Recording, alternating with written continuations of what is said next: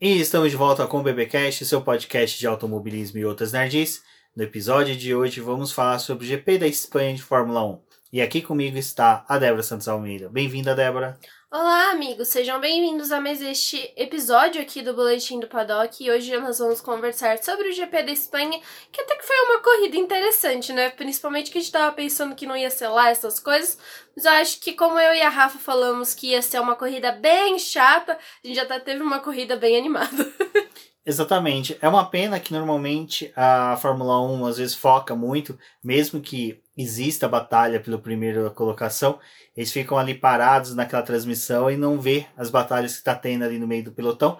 Tivemos sim umas briguinhas ali, o Ocon ajudou bastante, Daniel Ricciardo também, mas é lógico, né? A Espanha, quanto mais a gente malhar esse GP, esse autódromo, mais chance a gente tem aí de poder ver uma, uma outra pista entrando no calendário. Bom, mas antes de prosseguirmos, vamos aos recadinhos da paróquia, que é, como sempre, você se tornar um apoiador. E convidamos você a se tornar um apoiador do Boletim do Paddock através do programa de financiamento coletivo e contínuo do Após. Esse financiamento auxilia a gente no pagamento dos servidores, da hospedagem do site, dos softwares que nós utilizamos para edição de imagens, vídeos e também dos plugins que estão no site. Então, tudo que você verifica no site do Boletim Paddock requer um tanto aí de empenho nosso e também de dinheiro para manutenção do site. Então, o pedido de apoio é sempre importante, pois é uma forma de nos auxiliar a manter a qualidade do site. A mesma coisa vale lá para o nosso canal no YouTube. Se você escuta o nosso podcast e ainda não conhece o nosso canal do YouTube, passe por lá no Boletim do Paddock também e se inscreva.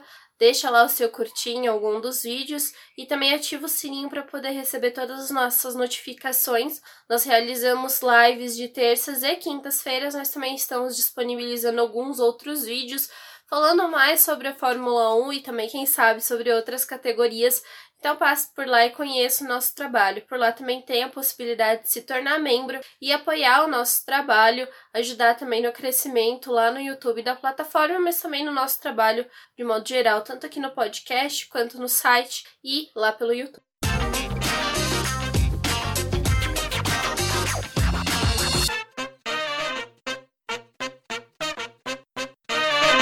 Bom, Débora, o GP da Espanha, a gente já tem essa, essa predisposição a saber que vai ser uma corrida fraca em questão de que a gente via em muitas outras corridas da Fórmula 1. Principalmente que a gente veio aí de uma temporada de 2019 muito boa, 2020 foi excelente, mesmo com todos os problemas que nós tivemos em decorrência da pandemia. Foi uma temporada muito boa. E atípica, né, para o calendário. Exato, e isso fez com que a gente tivesse já, como poderia dizer, uma, expectativas altas para as corridas. Então, Portugal, a gente teve uma corrida boa, mas não foi tudo aquilo que foi do anterior. O GP da Espanha desse ano acho que foi bem mais emocionante do que o GP anterior. Foi uma corrida movimentada. A questão das leituras de estratégia do Max Verstappen e do Lewis Hamilton também foi muito boa. Mas antes de adentrarmos na corrida em si, vale ressaltar que as equipes já chegaram com algumas atualizações, querendo fazer testes nesse GP, porque é um autódromo em que eles já coletam tantos dados no, na pré-temporada, que este ano, infelizmente, para esse quesito foi realizado no Bahrein, mas mesmo assim as, as equipes escolheram, né, Barcelona para fazer novos testes para ver o que, que escolheram de informações do Bahrein comparados com o que está sendo evoluído do carro para este ano.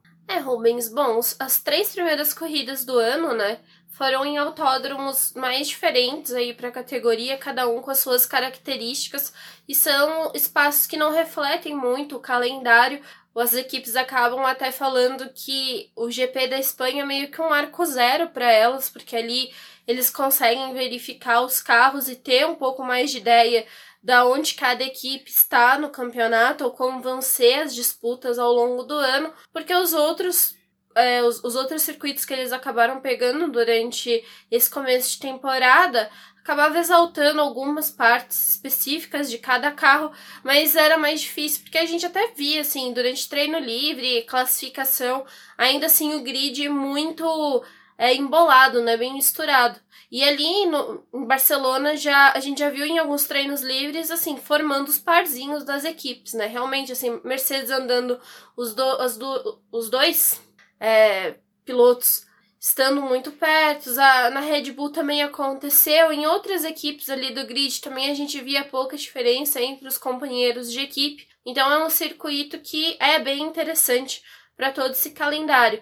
Como eles não tiveram é, os treinos de pré-temporada sendo realizados em Barcelona, as equipes estavam sim muito ansiosas para poder chegar ali em Barcelona e realizar os seus testes aerodinâmicos e fazer algumas medições no carro que é mais possível nessa pista, porque é um circuito que requer muito da aerodinâmica dos carros e eles conseguem verificar. E por ser também um circuito que tem vários tipos de curva, também tem aquela retona, todas essas coisas acabam contribuindo para eles realizarem alguns testes. Durante os treinos livres, a gente viu algumas equipes utilizando Flowvis. A Red Bull ela colocou ali nos dutos de freio. A, tanto a McLaren quanto a Alfa Romeo também fizeram testes nos seus carros com Flowvis, principalmente ali na parte do assoalho né, e na parte lateral do carro, tudo isso para poder verificar algumas atualizações. Então é realmente um circuito mais para as equipes e eles acabam se dedicando muito para poder fazer esses testes por lá. A gente viu em Portugal algumas equipes já levando pacotes de atualização aerodinâmica, principalmente a Red Bull que sabia que algumas coisas não iam funcionar em Portugal, mas eles contavam com essas atualizações para Barcelona. Então é aquela coisa, né? Tá, tá todo mundo realmente tentando testar os seus carros. E uma das coisas que eu conversei com um ex-mecânico da Alfa Romeo que é o Thiago Fadel, ele trabalhou na Alfa Romeo por muito tempo e ele também trabalhou como mecânico do Antônio Giovinazzi. E a gente conversou esse fim de semana porque ele estava explicando o motivo de é, as equipes testarem o Flowvis ou colocarem mais os grades de aferição aerodinâmica do lado esquerdo do carro. É porque o carro, né, de Fórmula 1, quando ele vai ali para os testes de túnel de vento, geralmente as equipes fazem os testes do lado esquerdo, o carro é montado pelo lado esquerdo e o lado direito é uma cópia da matriz que é o lado esquerdo do carro. Então, como eles têm esses dados já do lado esquerdo, quando eles vão para a pista e fazem os testes aerodinâmicos no carro, é muito utilizado esse lado do carro para poder também testar na pista, porque aí depois dos dados coletados ali durante essas voltas que os pilotos acabam dando, tanto com o Flowvis ou com a grade, é depois é encaminhado para a equipe e eles acabam batendo os dados que já foram feitos no túnel de vento e aí os testes que foram realizados na pista, eles acabam verificando se o que foi testado deu certo, ou se foi melhor, ou foi inferior ao resultado esperado. É uma coisa bem interessante porque eu não sei se vocês já viram teste de túnel de vento, mas tem um vídeo no YouTube da Sauber que explica bem é, detalhadamente como é realizado os testes. Mas basicamente esse o túnel de vento você não, você não testa o carro inteiro, né? É uma escala, é uma é estipulada uma escala ali. Os túneis de vento desse ano, né? com todas as equipes conseguindo testar, é um túnel de 60% de capacidade para esses testes. Então, eles acabam é, fazendo esses testes em escala e levando isso para o carro, né? Fabricando as peças e instalando no carro. E só depois que eles conseguem ter uma ideia, porque o túnel tenta simular como que é o comportamento do vento na passagem do carro, como seria a atuação deles nas pistas, mas a verdade mesmo só vem quando o carro é testado em pista, né? Tanto que eu fiz um vídeo pro YouTube do BP, se vocês ainda não conferiram, passem por lá, mas a Alpine ela teve um problema no programa que faz os testes ali do túnel de vento e aquilo acabou prejudicando alguns dados que a equipe teve do carro para 2021. E agora eles estão correndo atrás de atualização. Então a Alpine está conseguindo pontuar em alguns momentos, está tendo uma classificação um pouco melhor, mas é o grande responsável porque eles conseguiram introduzir muita atualização. Também tem o problema que a Aston Martin está enfrentando, então eles estão tentando compensar os problemas que o pessoal está tendo e o que eles também tiveram com essas atualizações loucas aí para poder colocar o carro em uma condição melhor para o campeonato. Isso é interessante, né? Principalmente quando a gente pensa que o carro é só né, mesmo desenvolvido um lado, porque faz semi-espelho, né? Reflete para o outro lado. E também a questão do carro em escala demonstra que às vezes é realmente o que eles oferem no túnel de vento não reflete na pista, porque a gente está trabalhando com dimensões, questões que a própria atmosfera das pistas atua né, contra essas medições que foram feitas no evento. Então é por isso que às vezes a gente vê as equipes muito otimistas. Olha, trouxemos uma asa nova para o carro. Aí a gente coloca, não tem efeito nenhum, não tem mudança nenhuma. Ah, fizemos uma pequena atualização e de repente essa pequena atualização a gente vê que tem uma mudança gigantesca, porque realmente é difícil das equipes mensurar. E às vezes as equipes chegam a fazer três, quatro peças no túnel de vento para ter desempenhos diferentes, testa no final de semana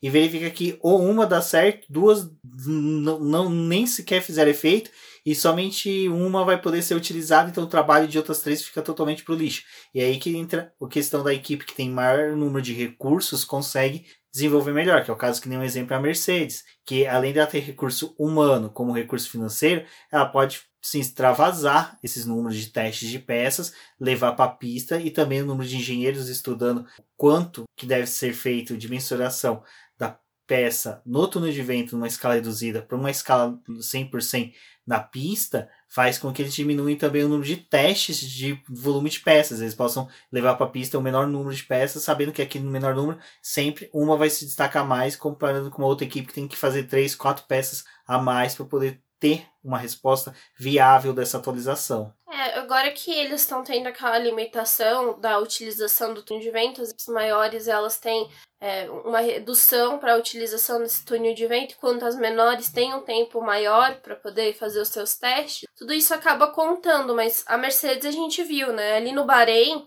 eles estavam com um problema assim no carro. É um problema que eles vão ter que lidar por toda a temporada por conta do hack do carro, né? A Aston Martin também tá passando por esse mesmo problema, mas a Mercedes ela tá conseguindo se recuperar. As atualizações que ela trouxe para o carro foram certeiras e eficientes para o carro deles conseguir operar muito bem.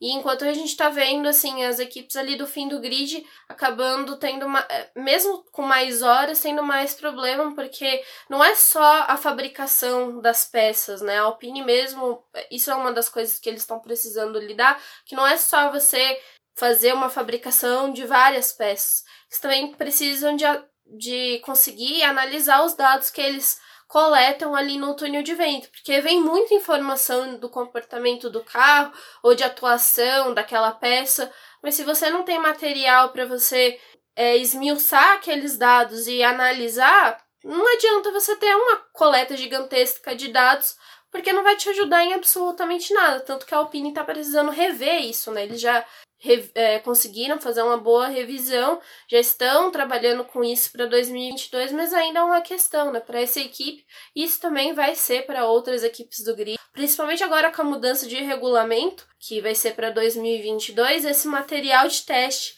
no túnel de vento é assim essencial para a construção do próximo carro, que é uma boa leitura do seu regulamento, do regulamento de 2022, mas também da aplicação dessa construção desses carros. Bom, já que citamos a Alpine agora, vamos falar um pouquinho dela, né? Eu acho que as três equipes que merecem um destaque desse final de semana é a Alpine, a Alpha, Alpha Tauri, né, e a Ferrari. Bom, a Alpine, como a Débora falou, enfrentou esse problema do túnel de vento, foi algo que refletiu nos primeiros dois GPs, mas acho que de Portugal para cá é o que a gente fala da Mercedes, acho que pode ser aplicada também ao Alpine. Eles têm um material humano, questão de engenheiros muito bons, que estão sabendo utilizar o chassi que já é defeituoso, que já é um chassi que tem uma certa falha de fabricação, estão sabendo fazer o ajuste fino, né? Que a gente fala que quando a gente fala ajuste fino é, é aplicação da asa, o, o ângulo de, das asas, questão da suspensão, quanto que ela é mais dura, mais mole, mais flexível, essas coisas em que a, tanto a Alpine como a própria Mercedes estão conseguindo fazer, mas essas equipes de pelotão intermediário, eu acho que a Alpine junto com a Ferrari são as equipes que estão melhor conseguindo né, regular seus carros e trazer eles mais próximos para a competição.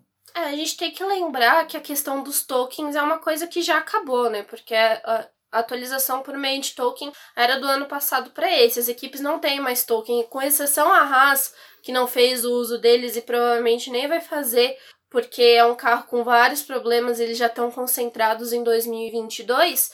Essas outras equipes, Mercedes, Alfa, é, AlphaTauri, Alpine, tudo já utilizou seus tokens quando foi o nascimento do carro de 2021. E quando a gente fala nascimento, fez adaptações necessárias do regulamento né, de 2021 para 2022 e as equipes acabaram usando esses tokens para poder tentar recuperar um pouco da perda da pressão aerodinâmica que os carros iam ter. Então, assim, não tem mais token, eles estão mexendo com as atualizações da forma que eles podem, dentro das peças que são permitidas, ter alguma mudança em atualização, né? Então, a Alpine, eu acho que era um dos casos que a gente estava vendo eles penando no começo do campeonato. Eu mesmo não achava que a Alpine ia ter um desenvolvimento tão expressivo esse ano. Tive eles figurando ali entre oitavo, nono, décimo lugar, conseguindo alguns pontos. E é meio que isso que eles estão conseguindo fazer, porque o carro não é um carro tão bom mais para poder brigar com uma McLaren. Então eles acabam ficando ali, é, pelo menos estão conseguindo derrotar a Aston Martin, né? Mas acho que a Ferrari, aí também entra a relação com a Alpine de um jeito diferente. É, muitas das equipes antes da temporada começar não acreditavam muito nesse crescimento da Ferrari de um ano para o outro. A Ferrari ela conseguiu crescer, ela tá ali brigando com a McLaren. Agora a gente vê a pequena diferença de cinco pontos entre um time e outro. Na né? McLaren ainda é a terceira colocada, mas a Ferrari já encostou neles. Então tem muito desse desempenho, né? O motor da Ferrari tá funcionando bem. Acho que o carro eles conseguiram resolver muitos dos problemas que eles tinham também em 2020. Então eles conseguiram trabalhar as questões aerodinâmicas do carro e esse motor foi uma combinação que está dando muito bem. Eu acho que além disso a gente tem dois bons pilotos na Ferrari, né? Tanto Carlos Sainz quanto Charles Leclerc estão fazendo diferença para o time porque tem os dois carros pontuando, os dois carros tentando terminar entre os 10 e derrotando as outras equipes. E isso acho que é algo que a gente vai continuar vendo durante a temporada, né? E vai fazer diferença sim para esses times. Exato. Da Ferrari, eu acho que o desempenho mesmo do Charles Leclerc nesse final de semana foi irreparável. Eu acho que o Charles Leclerc, ele é como nós falamos, um dos pilotos estrelas, vai ser um dos futuros campeões da Fórmula 1. A gente gosta de brincar, Sainz vai ser campeão antes, Russell vai ser campeão antes, Norris vai ser campeão antes, Mick Schumacher vai ser campeão antes, Mazepin não. Mas o que é interessante do Leclerc é que o cara entrega. Ele conseguiu largar em quarto, terminou a corrida em quarto, quase que fez o meu pódio de aposta, que eu fiz lá a minha aposta que seria é, Hamilton, Verstappen e Charles Leclerc, porque o Charles Leclerc eu acreditava que ele conseguiria entregar mais do que o Bottas, mas infelizmente o carro da Ferrari cerceou ele de conseguir ter velocidade a ponto de ultrapassar o Bottas. Ultrapassou, mas de manter, né? É, porque a gente vai vendo que conforme a corrida vai acontecendo, e antes até mesmo da, da entrada do safety car ali provocada pelo Tsunoda, uh, mesmo tava ali a disputa, né? Verstappen, Hamilton, aí tinha o Leclerc. O Leclerc já tinha se distanciado muito deles. Então ele já não tinha mais chance nem de chegar no Hamilton e poder utilizar ali asas, essas coisas, né? E quando o Bottas volta a se aproximar dele, ele não tem muito como se defender.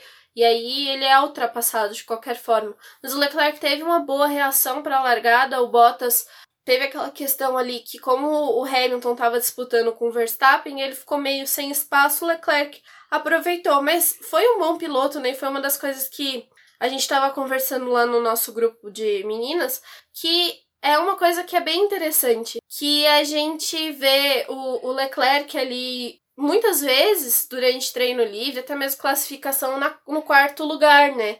E isso é uma marca dele que acaba se repetindo muitas vezes. Então, para a corrida foi muito bom ele ter começado no quarto lugar, ter dado aquela pressão ali no Bottas, mas vai mostrando já que a Ferrari está com uma performance muito melhor. Exato, então isso é interessante, né? Porque a gente tem boas perspectivas aí da Ferrari crescendo, para os fãs da McLaren não é algo tão bom, mas pelo menos para o espetáculo da Fórmula 1, acho que o Leclerc sempre consegue ele ser, criar brigas acirradas, então ele tendo um carro bem competitivo é bem interessante. Bom, e a terceira equipe que a gente pode falar é a AlphaTauri, que decepção com o Tsunoda, uma pena ele ter tido o carro apagado já nas primeiras voltas. Já tinha tido problema no treino livre, né?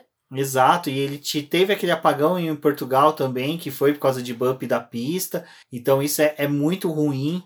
Ah, eu acho que a AlphaTauri tem que ver o que está acontecendo. Parece o carro da Dragon do Sérgio 7 câmera, né? Tem um bump para o motor, então é medo da Honda um dia ir para a Fórmula E entregar motores assim. Mas a da AlphaTauri, só para finalizar, Débora, eu acho que tanto o Tsunoda como o Pierre Gasly ficaram devendo. Eu acho que os dois estão devendo desde o início do campeonato. O Tsunoda ainda é uma coisa que até o, Carlos, o Eduardo Casola falou lá no grupo de apoiadores do Boletim. É por isso que a gente fala que é interessante você ser apoiador. Que você tá lá no grupo, você participa dessas discussões e é bem legal que às vezes a gente tem visões diferentes. Ele falou que a gente estava sendo muito imediatista, né? Querendo, né? Que o Tsunoda entregue aquilo que ele entregou na Fórmula é, 2, mas só que aqui o Tsunoda ele é um piloto que entrega muito rápido as coisas. Não é que nem o Gasly que demora para se assentar e se atualizar dentro de uma equipe. O Tsunoda ele foi um piloto meteórico. Então é muito estranho ele estar tá tendo isso e ele começou já a ter reclamações do tipo: ah, meu carro está diferente do Gasly. Bom, partindo do pressuposto que todos os carros de, Fórmula 1 do, entre primeiro e segundo piloto são diferentes, isso não é uma novidade. A gente sempre tem um piloto recebendo atualização que o outro não recebe. O Gasly deve receber mais atualizações antes que o Tsunoda, com certeza, porque ele é o primeiro piloto da equipe Até na mais experiente. classificação a gente viu uma mudança de asa ali do Gasly, né? O Gasly tava com uma asa, depois eles acabam trocando, colocando outra asa nele para ele poder realizar o restante da classificação. Então tem entrega de peças assim diferente dos carros, é, é inevitável. É, é o mesmo carro, porém não muito, né? Porque tem essas coisas das entregas de atualização e o piloto que vai passar um feedback melhor. Eu acho que a AlphaTauri, não só a AlphaTauri em si, e também o, o, o Tsunoda, né? A gente esperava que eles entregassem um pouco mais, porque a própria AlphaTauri começou o campeonato muito bem.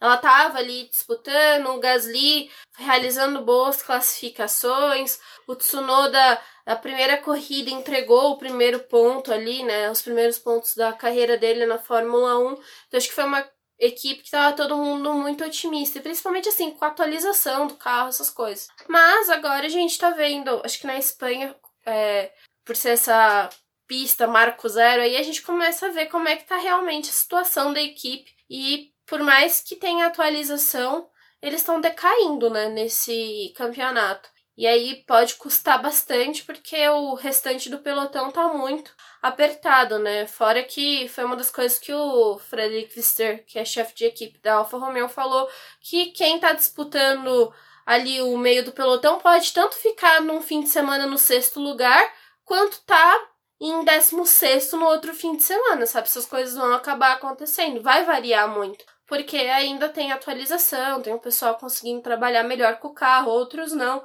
Então isso vai acabar acontecendo durante o campeonato. É, para o Tsunoda a gente esperava sim um desempenho um pouco melhor, como o Rubens falou. É um piloto que na Fórmula 2 entregou mais rápido.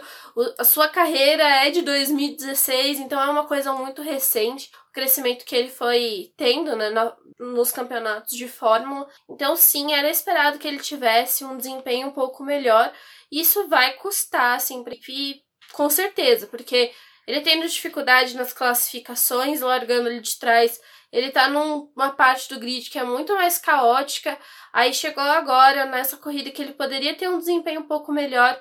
Não aconteceu, o motor deu problema. É uma questão que foi uma das coisas que a gente. Se você tá escutando esse episódio, é, também falo para vocês escutarem o um podcast do Zona de Ultrapassagem, que eu também fui convidada para poder gravar lá sobre Fórmula 1, mas lá a gente também discutiu essa questão de é, eles não terem uma resposta para o que aconteceu com o motor do Tsunoda, porque eles vão analisar depois, né? Então, parece ser um problema um pouco mais sério do que simplesmente um apagão ou um problema elétrico, sabe? Uma coisa que eles identificaram mais cedo.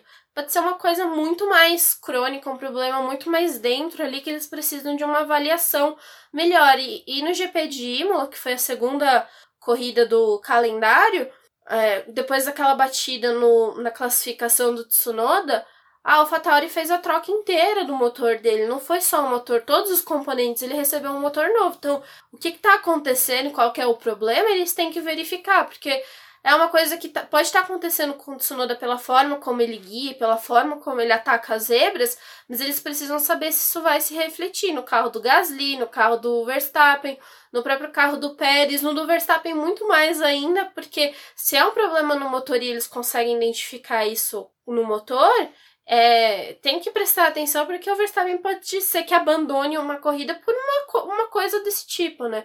Então tudo isso tem que ser revisto e é crítico assim para a Honda, porque a gente está vendo que a Honda está se desdobrando bastante para poder entregar o melhor motor para essas equipes, já que no final do ano eles vão sair e aí é vida que segue, né? Red Bull vai ter que tocar esse projeto sozinho, então eles precisam entregar o melhor motor que eles podem esse ano.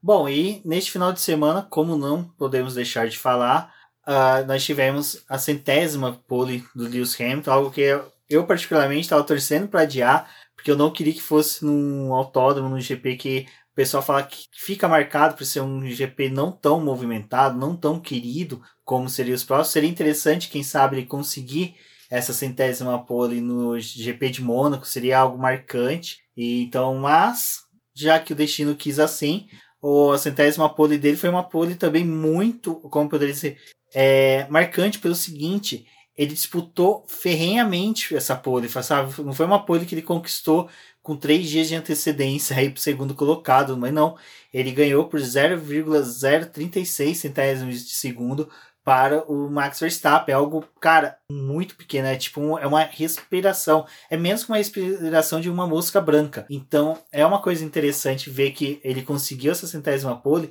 no momento em que a gente, o pessoal vinha discutindo se é, existiria alguém para confrontar o Lewis Hamilton. Aparece o Max Verstappen. Max Verstappen, que é um piloto que até a gente comentou no último BBcast, que não é um piloto que tem muitas poles, né? Ele é um piloto mais de vitórias. Então é interessante como a gente vê a crescente do, do Verstappen nessa disputa por poles. E justo nessa crescente é quando o Lewis Hamilton consegue marcar a centésima pole. Eu comemorei como louco. Acho que, cara, foi um tesão, ainda mais que o Q3, a gente viu os pilotos é, não conseguindo melhorar o tempo, sendo que era a segunda tentativa de todos. Então, assim, é, todos virando já na casa abaixo do que foi a pole, até mesmo você via os setores tudo amarelados, né? nenhum fez o setor verde. Então, isso foi bem interessante e foi muito legal, porque, como eu falei, ver o Lewis Hamilton, tuitei na verdade, né? ver o Lewis Hamilton com, é, fazer a centésima pole para mim é muito significativo, porque eu vi ele fazer todas as poles da carreira. Então, para mim é muito marcante poder ter visto aí 14 anos, né? de carreira dele, ele ter conseguido fazer essas poles. É, é engraçado como a gente consegue lembrar também que, pelo menos a minha geração, viu todas as poles do Michael Schumacher e viu a poles também do é, Sebastian Vettel, que são três pilotos, citando agora, que estão entre os quatro maiores pilotos com pole, sendo que Ayrton Senna está em terceiro lugar, e ainda em quinta tem a menção honrosa a Jim Clark, né, que porra, sabe, Jim Clark, piloto década de 60 tem 33 poles, ou seja, não é uma coisa tão fácil de obter quanto seria hoje, umas 33 poles. Então acho que é muito bacana a gente ver que no panteão dos pilotos que tem pole position, é, Lewis Hamilton encabeça a lista de que dos maiores pilotos que a gente vai ver de todos os tempos. É um marco muito grande ter essas 100 poles. É uma das coisas que a gente estava conversando, né? É, eu não imaginava que um piloto ia conseguir chegar a 100 poles da forma como o Hamilton chegou. É, eu imaginava que o Vettel teria um grande número de poles e até mesmo de vitórias, mas o número 100 assim é um negócio muito grandioso. Né? Então foi muito legal a gente ver o Hamilton fazendo isso. Assim, é numa pista que a gente já tá careca de ver ela várias vezes no calendário e é uma pista que a gente não gosta muito, mas assim, o Hamilton domina, né, a Espanha, tanto em pole, que ele tá indo muito bem, assim, resultado. Ele e o Schumacher são os maiores nesse circuito. E agora também com o resultado da vitória, né? Então, assim, é um, um, negócio muito grandioso que a gente tá vendo o Hamilton fazer, sem dúvida. Já falou isso várias outras vezes, é, vendo a história da Fórmula 1 ser escrita e conseguindo acompanhar isso é uma coisa que vai demorar muito tempo para poder ter outro piloto, né? Porque de qualquer forma, outro piloto vai ter que passar por todas as circunstâncias, assim, de aprendizado até conseguir chegar numa marca como essa. O Hamilton, ele teve uma leitura, assim, nos últimos anos, muito aprendizado e agora tá refletindo nos momentos que ele consegue tirar aquela diferença, porque 0,36, assim, é, é pouquinho, gente, é, é um piscar de olhos, né? Isso quando a gente vê o próprio Max Verstappen falando que foi uma volta excelente dele, que ele não errou, que ele estava indo muito bem, que não teve aqueles problemas lá de extravasar limite de pista que teve nas outras corridas. Nesse ele estava muito confiante e ainda assim ficou devendo para o Hamilton, né? Eu acho que a única parte ruim que a gente está vendo esse ano é que chega na segunda volta rápida, na disputa da pole, ninguém consegue mais melhorar os tempos. Fica aquilo lá mesmo, acaba se mantendo.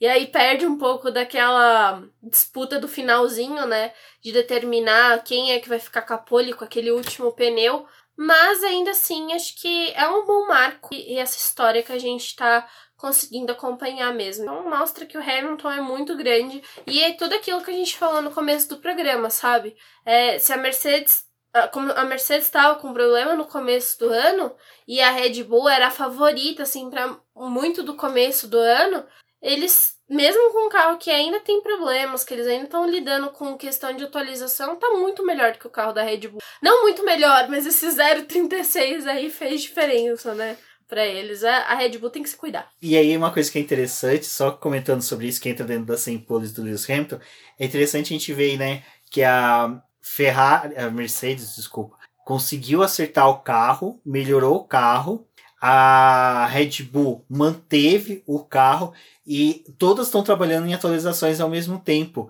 Então é interessante como as atualizações realmente na Mercedes estão fazendo mais efeito, porque ela está conseguindo se aproximar mais da, da, Red, da Bull. Red Bull e está conseguindo entregar mais. Aí o que, que fica de diferença? Realmente é o desempenho do Lewis Hamilton, que é bem superior ao do Max Verstappen, mas não é por velocidade, porque o Max Verstappen é um piloto muito rápido, sabe? Tipo, é um piloto. Cara, aquela ultrapassagem que ele fez na primeira volta, na primeira curva, em cima do Lewis Hamilton, é de uma maestria gigante. Eu acho que, cara, quantos pilotos a gente sabe que tentaria aquilo ali e iria bater no Lewis Hamilton? O Verstappen o domi... no começo da carreira ia bater no Lewis Hamilton. É, o domínio dele que ele tem sobre a máquina. Por isso que eu gosto quando às vezes o pessoal tá discutindo sobre se o, Lewis, se o Verstappen é tudo isso. Eu falo sim, cara, ele é toda essa potência, toda essa é, é supernova, vamos pôr assim, uma para usar uma unidade astronômica para vocês entenderem, ele é uma supernova porque o que ele entrega com esse carro, nenhum outro piloto entregaria. Eu acho que só três pilotos naquele grid além dele conseguiriam entregar o, o, esse resultado com esse carro. Que é o Richard, que é um piloto que também já esteve pela Red Bull e saberia entregar com esse carro. Eu acho que o próprio Lewis Hamilton e o Fernando Alonso barra Vettel. Acho que os dois ali conseguiriam disputar muito bem a, essa situação.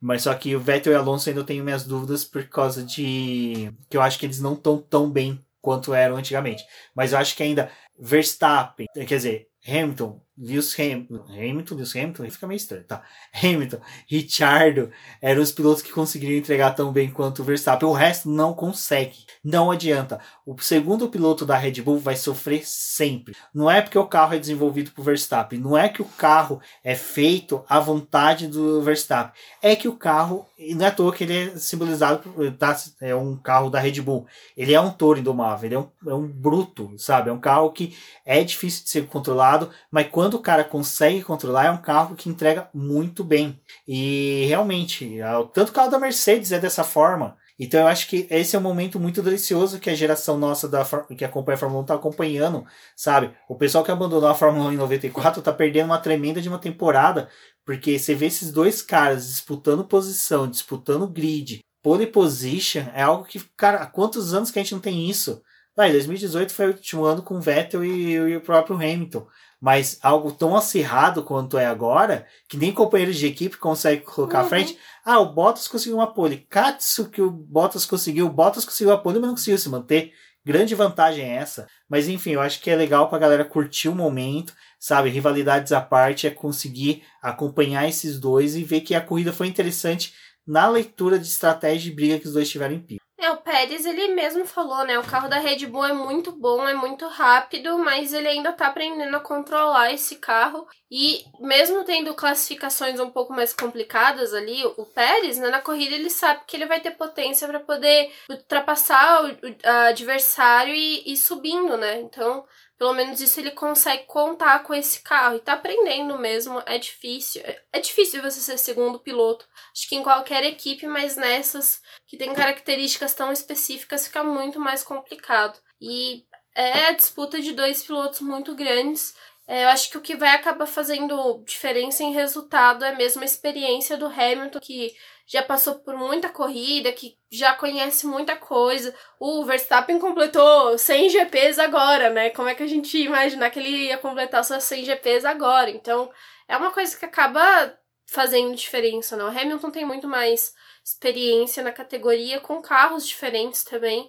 E por estar com a equipe há muito tempo e eles já terem conquistado sete títulos juntos, é, realmente ele consegue tirar um pouco mais do carro.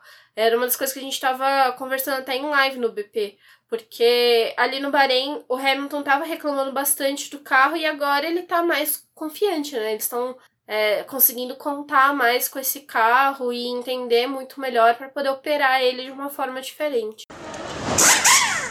Eu falei, eu falei. McLaren vai moscar no terceiro lugar dos construtores.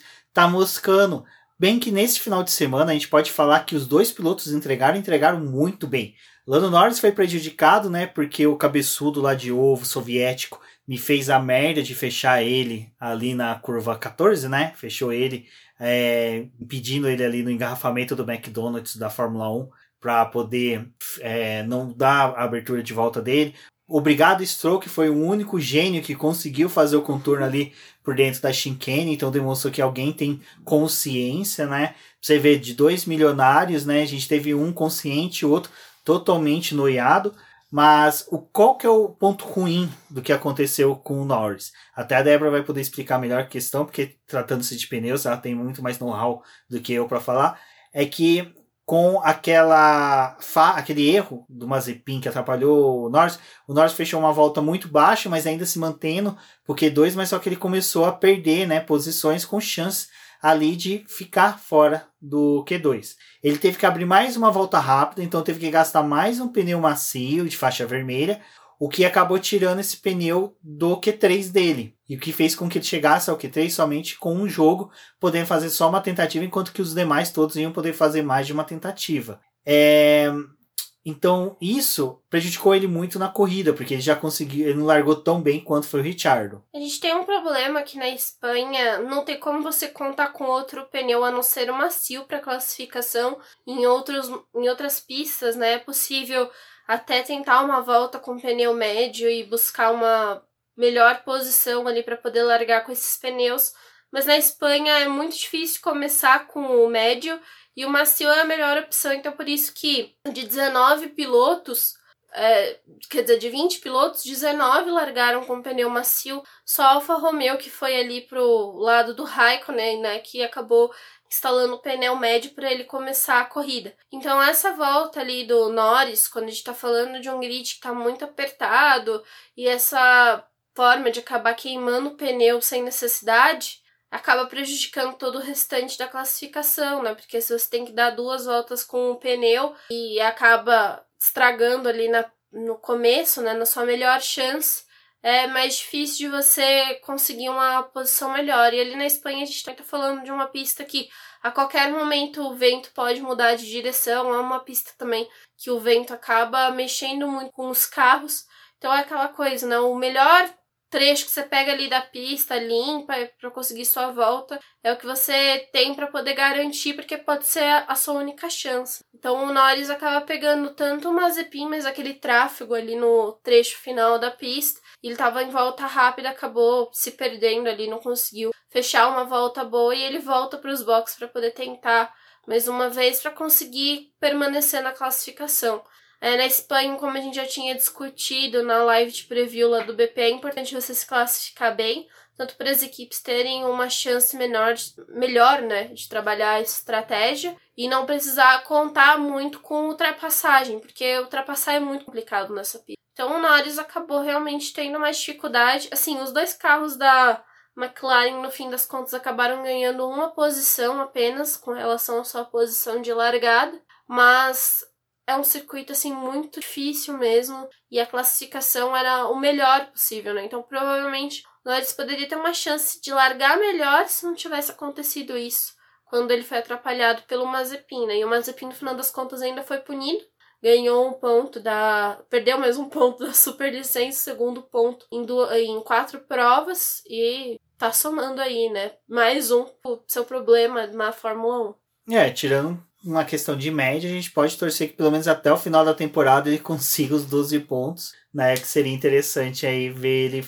fora, porque como eu falei, sair por vontade própria, sair porque ele é destruído pela mídia, pelos fãs, não vai acontecer. Vaso ruim não quebra. Mas todo vaso que vai, sempre vai à fonte, um dia volta quebrado, um dia pode acontecer e perder os pontos da superlicença é algo que não tem como ele remediar, não tem como ele brigar.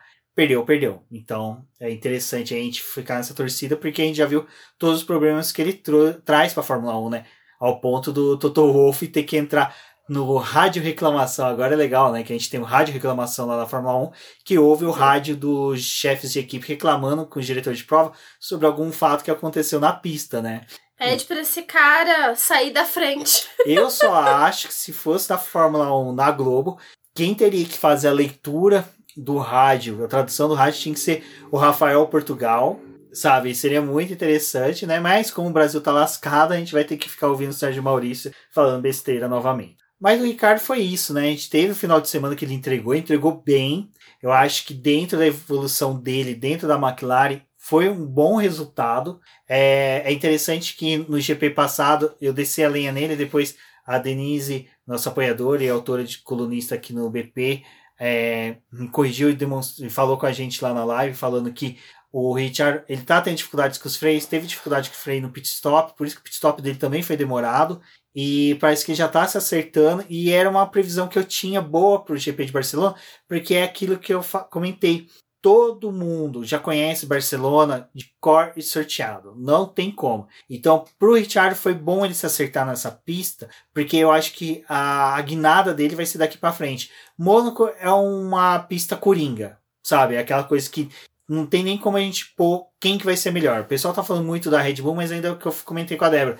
A Red Bull pra peidar na farofa é muito fácil. Ah, tá Mônaco. perdendo em pouquíssima coisa, né? Em erros mínimos que tá custando o campeonato deles. Isso em volta rápida, classificação e por aí vai, né? Então a, a gente... Red Bull tá mesmo crítica, né? Essas coisas vão acabar tirando o campeonato. E a gente deles. sabe que questão de limite de pista o Verstappen não respeita muito e o limite de pista em Mônaco é o guarda-rail, então eu acredito que dá pra gente esperar um GP disputado assim.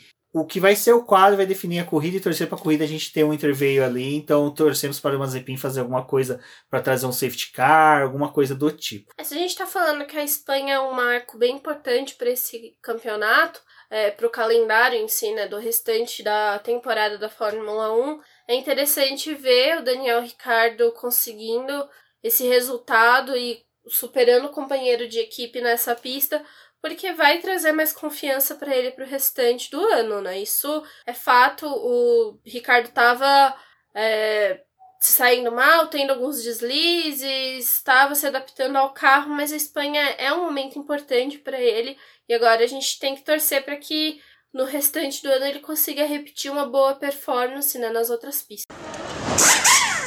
Bom, nós falamos né, da centésima pole do Lewis Hamilton, mas como não falar da vitória dele? A vitória dele que foi esmagadora sobre o Max Verstappen. E infelizmente o Max Verstappen ficou vendido a essa estratégia da, é, da Mercedes. Mas daí é uma coisa que no final de semana, final de semana, de domingo para hoje, eu fiquei assim, gente, o pessoal tá falando que foi uma estratégia que surpreendeu a Red Bull, que foi uma estratégia que a Mercedes tirou da cartola. Não! Vocês é não é assistiram o GP do ano passado, não? Exato, ano passado eles fizeram isso. Aí a própria Red Bull fez a mesma estratégia que, que a Mercedes. Acontece que a Red Bull, não sei da onde que eles tiraram a genialidade de queimar pneus médios nos treinos livres. Então, ela, enquanto que o Toto Wolff pegou, falou assim, gente, Tá vendo meu banquinho? Substitui ele. Pega quatro pneus do Lewis Hamilton, coloca aqui que eu vou sentar em cima. Esses quatro pneus a gente vai usar na corrida. Ninguém olha, ninguém coloca a mão. E esse foi o problema. A Mercedes não fez isso. Quer dizer, a Red Bull não fez isso. A Red Bull ela gastou todos os pneus médios no treino, no treino livre e no treino classificatório. Então ela não, não, tipo, não sobrou nada para ela. Então o Max Verstappen não tinha pneus novos. Né? E uma coisa que até a Débora aqui me corrigiu enquanto que eu acertava aqui o áudio era que, na verdade, nem para o treino classificatório a Red Bull tinha pneus médios novos, porque ela gastou tudo no treino, nos treinos livres. Então tinha como, sabe, reagir à Mercedes. E ela acho que acreditou piamente que a Mercedes ia uma estratégia somente de uma parada, sabe? E, cara, é muito estranho você ter um final de semana com erro de estratégia da Red Bull e a Mercedes Ela só manteve a estratégia do ano passado. Ela não criou nada de novo. Ela não tirou um coelho da cartola. Ela não foi aquele marabarismo que todo mundo fala. Ela só repetiu o que ela fez na temporada passada. E era algo que já era previsível em Barcelona, a maioria das vezes você tem que ser conservador nas estratégias, porque você não tem muito a oferecer nessa corrida. Só se tiver uns três safety car para você tentar fazer alguma coisa. Mas um safety car só não modifica a sua estratégia, não faz você tirar uma estratégia nova da cartola. Vamos lá, o que aconteceu aí com a, com a Red Bull. Ela vai para a corrida com um set de pneu médio guardado para a corrida. Ela tem também um set de pneu duro e tem os pneus é, macios, três macios usados e um macio novo para fazer a corrida. É essa configuração que a Red Bull tem. É, dentro de todo o cenário que a gente tem em Barcelona, todas as equipes tinham pelo menos um pneu duro para corrida. Mas o pneu duro não é utilizado nessa pista, assim, de forma alguma para corrida, porque é um pneu muito difícil de você lidar. Tem a questão do aquecimento, a gente teve o fim de semana é, dos treinos livres um pouco mais quente, mas quando chegou na corrida as temperaturas tinham caído um pouco e esse é um composto muito difícil para você poder aquecer e trabalhar com ele durante o fim de semana. O pneu macio tem um problema muito grande nessa pista porque ele consome muito rápido. Ele, assim, consome rápido porque a gente tá falando de uma uma corrida 66 voltas em que a gente vai lidar mais ou menos com dois pitstops, que é o ideal para a Espanha, e você vai fazer a troca de pneu a cada 20 voltas. Então é mais ou menos isso que acontece durante o fim de semana da Espanha. No ano passado, a Mercedes e a Red Bull trabalharam com a largada, com pneu macio e dois sets de pneus médios para poder terminar a corrida. Tanto que no ano passado é a mesma configuração desse ano, a mesma coisa que está acontecendo que a Pirelli, por conta da pandemia, ela decidiu que ia ter uma quantidade X de pneus para eles usarem esse ano, que não ia ter aquela coisa da, das equipes fazerem as suas escolhas de quantos pneus queriam de cada um. Então eles já sabiam que eles tinham que guardar pneu para o restante do fim de semana, assim como está acontecendo em todas as corridas. A Mercedes, quando ela fez ali os treinos livres, que tem aquele momento em que as equipes acabam verificando qual que é o melhor pneu para eles trabalharem durante o fim de semana, fazem aqueles long runs que são é, tanque cheio, mais tempo na pista para poder verificar a durabilidade dos pneus, traçar as estratégias para o fim de semana, a Mercedes já tinha percebido que o carro deles estava se comportando melhor com o pneu médio, eles não iam usar o pneu duro, então para que ficar gastando aquele pneu ali, não tinha necessidade, verificaram os macios. A Red Bull, pelo seu lado, ela acabou queimando um jogo a mais de pneus médios, então quando chega na classificação, é, a gente está falando de uma classificação que foi executada com pneus macios, né? Todo mundo precisando desse composto para poder tentar uma volta rápida.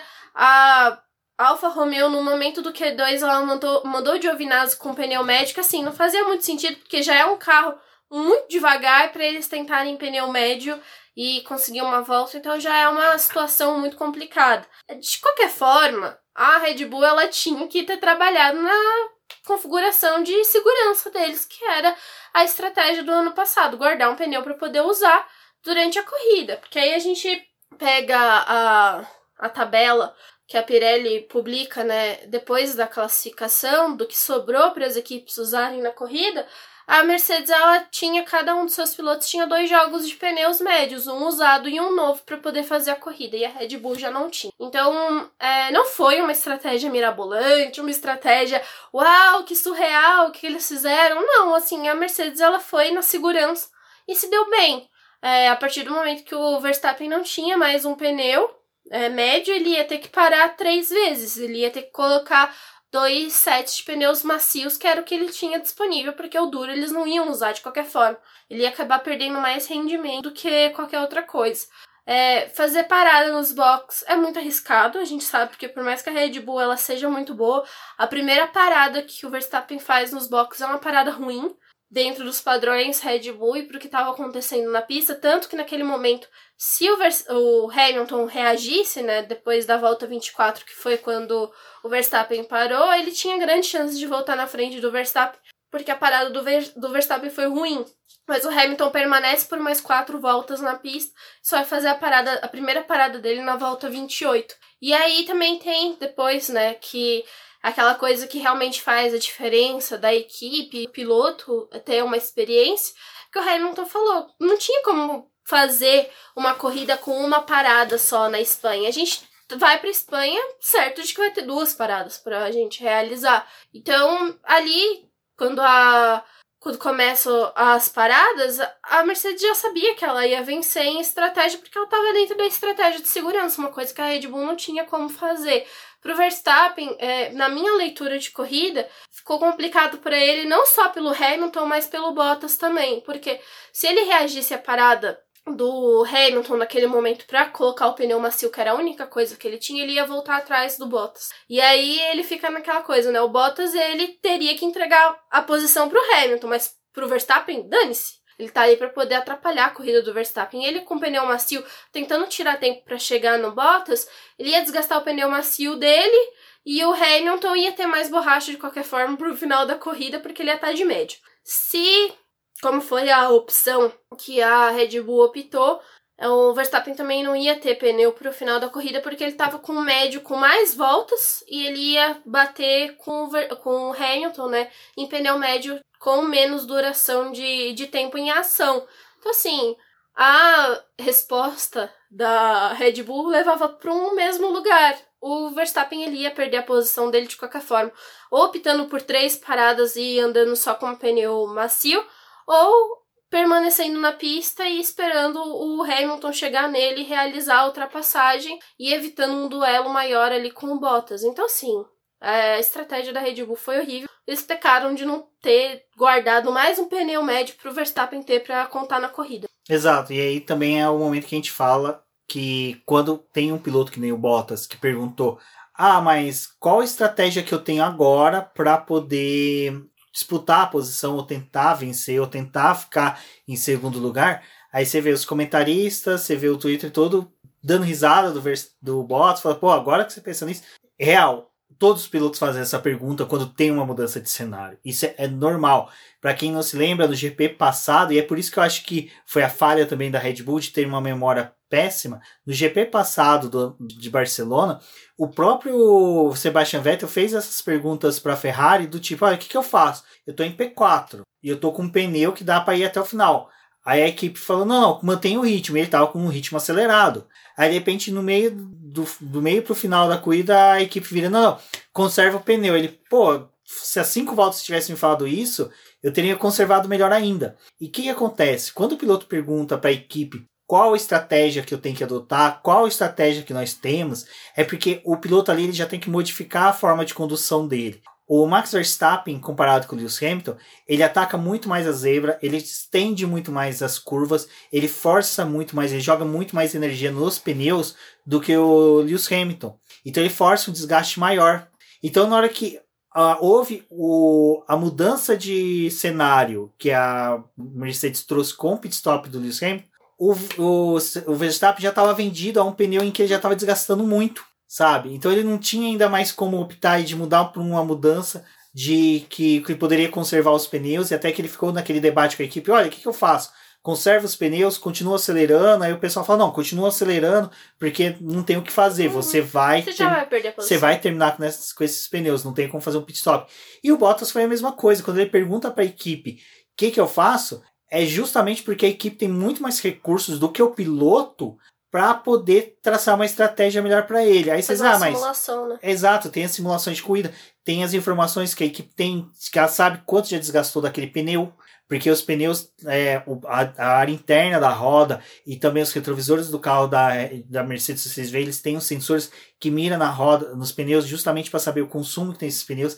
Tem na asa dianteira também sensores mirados no pneu que observa o desgaste dele, então eles conseguem ter uma mensuração de quanto que aquele pneu ainda vai resistir. Então ele consegue traçar uma estratégia melhor para o piloto. Então é por isso que tem essas perguntas que às vezes o pessoal, pô, o piloto não sabe? Não, às vezes ele não sabe, ele está vendido a situação ali. Então ele vai ter Depende que... de como que os outros pilotos também estão lidando com o seu jogo, né? E eu acho que uma das coisas assim que o Verstappen poderia. É, não, não poderia ter vivido esse ano, mas viveu e viveu nessa quarta corrida do ano e assim, vai prejudicar ele pro resto do ano é ele deu brecha pro Hamilton estudar a corrida dele inteira.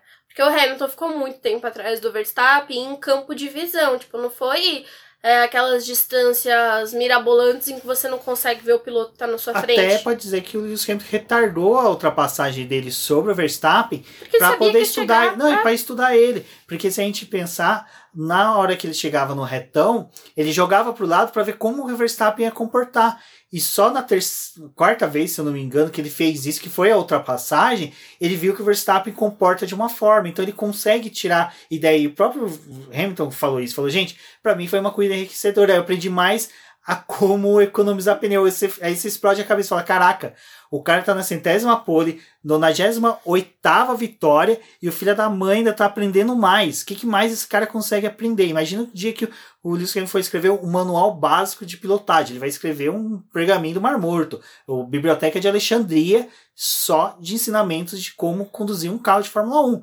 E é isso que a gente fala. O Lewis Hamilton tem uma leitura de pista muito mais rápida. E então um tweet meu que eu gostei, que eu soltei na hora, foi Lewis Hamilton entrou na mente do Max Verstappen. Porque com a estratégia do que o Lewis Hamilton seguiu da corrida passada, ele só tinha que conduzir o carro, só manter uhum. o carro na pista. Enquanto que o Max Verstappen e a Red Bull tinha que pensar numa estratégia, pensar em modo de condução, o que fazer e o que deixar de fazer. Enquanto que o Lewis Hamilton não, ele tava cagando, ele só tava ali pilotando mesmo, aprendendo, vendo como é que o Bottas era um bundão, se comportando, ai, não vou dar passagem para você, ah, babaca, né? E aí tem o Verstappen que, cara, ele ficou ali um tempão atrás do cara estudando, e na hora que fez a ultrapassagem, foi uma das ultrapassagens mais bonitas que eu já vi. E foi legal que o Verstappen não apresentou uma resistência tão grande, que os dois sabiam que era mais importante terminar a corrida e pontuando e pontuando bem, do que simplesmente os dois entrar no conflito direto por posição. É, ali ele. O Verstappen acaba dando muita brecha pro Hamilton aprender sobre ele e ver o quanto que o Verstappen tem desgaste de pneu, e eu acho que aí fica uma lição, né? Porque a Mercedes ela foi para a Espanha muito preocupada com o desgaste dos pneus deles. Estavam com medo de pegar uma pista muito quente, sofrer igual eles sofreram no Bahrein, eles pegaram umas temperaturas um pouco mais aceitáveis para esses pneus e para a operação deles. Então, a partir do momento que eles acabam vendo que o próprio piloto, que é rival deles, está gastando mais composto, está tendo mais dificuldade, é, a Mercedes vai, vai se aproveitar disso. Porque agora é um estudo a mais que eles podem colocar na continha deles ali de estratégia. E o pessoal tava fazendo muita comparação com outras corridas que teve no, nos anos anteriores. Assim, para mim ficar o mais é, é, próximo, que é o Bahrein, sabe? O Bahrein do começo desse ano. Porque ali a gente vê o Hamilton liderando, o Verstappen com chance de chegar no Hamilton para poder ganhar a corrida. Tem aquele lance do limite de pista e o Verstappen acaba perdendo a vitória, né? Mas o Verstappen ia ter mais pneu naquele final da corrida ali para poder brigar com o Hamilton. Chegou agora na Espanha, era praticamente a mesma coisa. Só que o, o Hamilton ele tinha muito mais pneu por toda a leitura que a Mercedes tinha da corrida, que o Hamilton ia chegar com mais pneu para o final da prova e ia passar o Verstappen, né? E o Verstappen não tinha muito o que fazer, ele não tinha como também ficar é, segurando com resistência ali, fazendo grande coisa, né? A gente vê o Verstappen só tentando livrar o carro do vácuo pro Hamilton é, não utilizar o vácuo para poder fazer a ultrapassagem. Só que também em contrapartida a gente vê que o carro da Mercedes em reta funciona muito melhor do que o carro da Red Bull, que pega né, um trecho melhor com as curvas e consegue trabalhar melhor. Então, assim, é, era inevitável essa ultrapassagem e a, a Red Bull errou mais uma vez uma coisa pequena, sabe? Que foi estratégia e conservação de pneu. Então, infelizmente, menos um ponto aí para Red Bull. Hum, e é interessante que a gente fala disso, a Mercedes acabou de twittar um vídeo comparando o que foi o GP da Hungria de 2019 e o que foi o GP do, de Barcelona, né, o de, da Espanha ontem, que foi a mesma coisa, foi igualzinho, igualzinho. Até a ultrapassagem do Lewis Hamilton sobre o Max Verstappen foi igual, não tem diferença. Então é aquela coisa, o Max Verstappen ele tá sofrendo. É lógico, não duvido que quando ele tá atrás do Lewis Hamilton, ele não estude, né? Uhum. É aquela coisa, o pedrado, o pre, pedrador. Ah, o cara que tá caçando o outro fica ali observando, né? É bem interessante que a gente fala disso, que fala que cita Hungria um dos grandes momentos do automobilismo, que é aquela ultrapassagem do Nelson Piquet sobre o Ayrton Senna na Hungria com a Williams, que até o Nelson Piquet brinca que ele mostrou o dedo, né, para Ayrton Senna, e o Lauda falava que aquela ultrapassagem que o Piquet fez é uma coisa de alguém fazer um looping com um Boeing, então é interessante porque a gente sabe que ali o Nelson Piquet depois fala, né, que ele por várias voltas ficou estudando o Ayrton Senna para saber como o Ayrton Senna se comportava. E é a mesma coisa o que o, o, Hamilton fez com o Verstappen. Então, cara, eu acho que essa temporada promete. Com quatro corridas, eu tô muito otimista. Mesmo que a gente tenha tido duas corridas assim, bem abaixo do nosso esperado, mas eu acho que foi muito acima do que a gente tinha tendo de corridas nos últimos anos. Eu acho que sim, a gente tem uma grande chance de ver um tremendo de um campeonato, de ver um campeonato acirradíssimo, e eu torço muito para que a segunda semestre, né, a segunda parte do campeonato, Lewis Hamilton e Verstappen não estejam tão distantes de pontuação.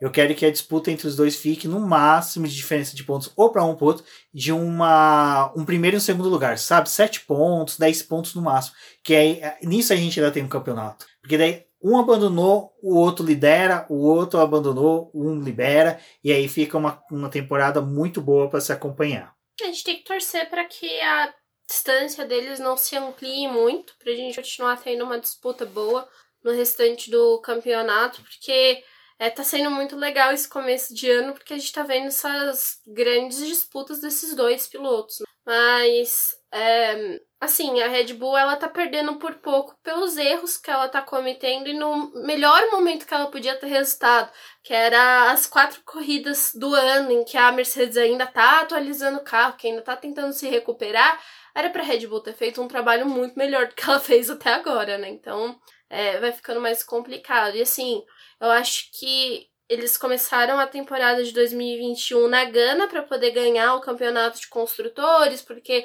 estavam contando com o Pérez, mas o Pérez também precisa entregar muito mais para surtir efeito para Red Bull, e aí o campeonato de construtores já começa a ficar mais distante e eles têm que batalhar agora pelo de pilotos, porque é o mais possível.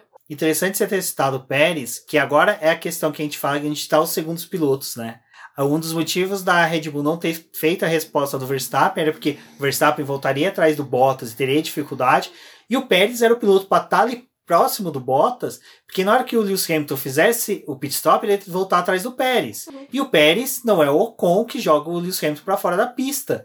É um piloto que dificulta a ultrapassagem, com certeza.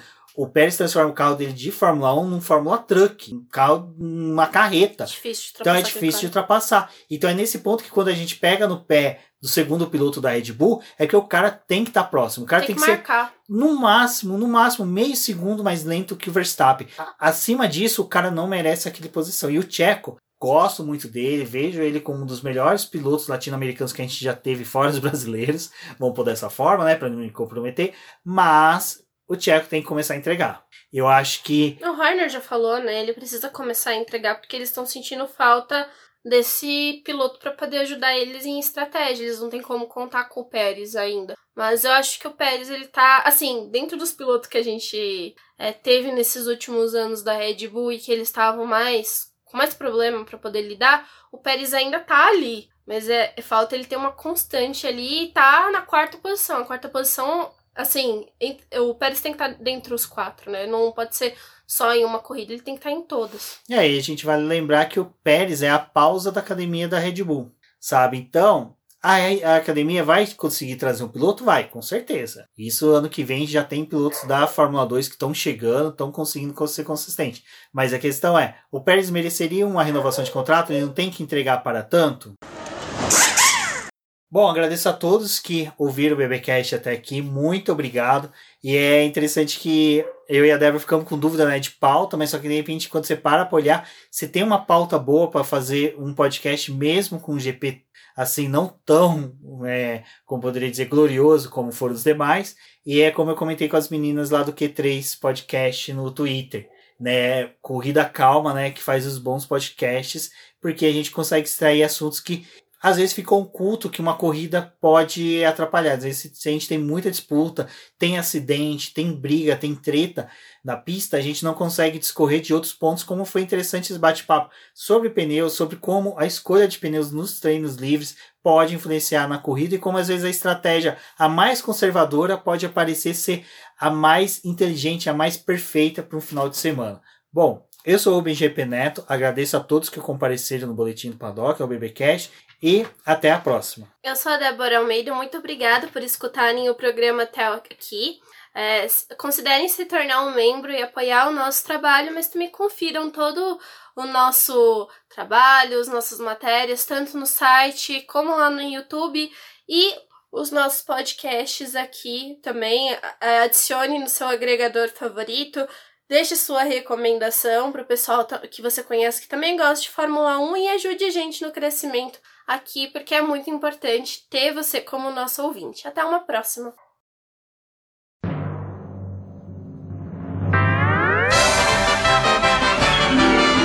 E agora vamos agradecer nossos apoiadores, aqueles que auxiliam o Boletim do Paddock através do financiamento coletivo e contínuo do Apoies. E são eles: Ricardo Bannerman, Maia Barbosa, Elezer Teixeira, Luiz Fex, Arthur Felipe, Rafael Celone, Will Mesquita, Antônio Santos, Rogério Furano, Helena Lisboa, Cássio Machado, Carlos Del Valle, Bruno Vale, Eric Nemes, Bruno Shinozaki, Alberto Xavier, Will Bueno, Ricardo Silva, Beto Corrêa, Fabrício Cavalcante, Arthur Apóstolo, Sérgio Milano e Melquiades Veloso Micael Souza, Ezequiel Bale, Silney Messi, Rafael Arilho, Rafael Carvalho, Fábio Ramiro, Lauro Vizentim, Maria Ângela, Thaís Costa, Rafael Catelã, Jane Casalec, Carlos Eduardo Valese, Tadeu Alves, Paula Barbosa, Ale Ranieri, Leandro Nogueira, Bianca Mês, André Brolo, Bruno Lima, Ivan Grego, Maicon Tavares, Talita Santos, Diego Machado, Gabriel Sawaf, João Guilherme, João Rai e Gustavo Frigoto. Muito obrigado a todos aqueles que apoiam o Boletim do Paddock e auxiliam no nosso desenvolvimento e crescimento. E se você quer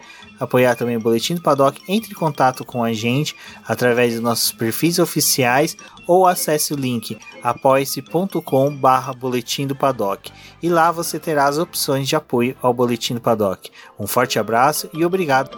Isso é tudo, pessoal.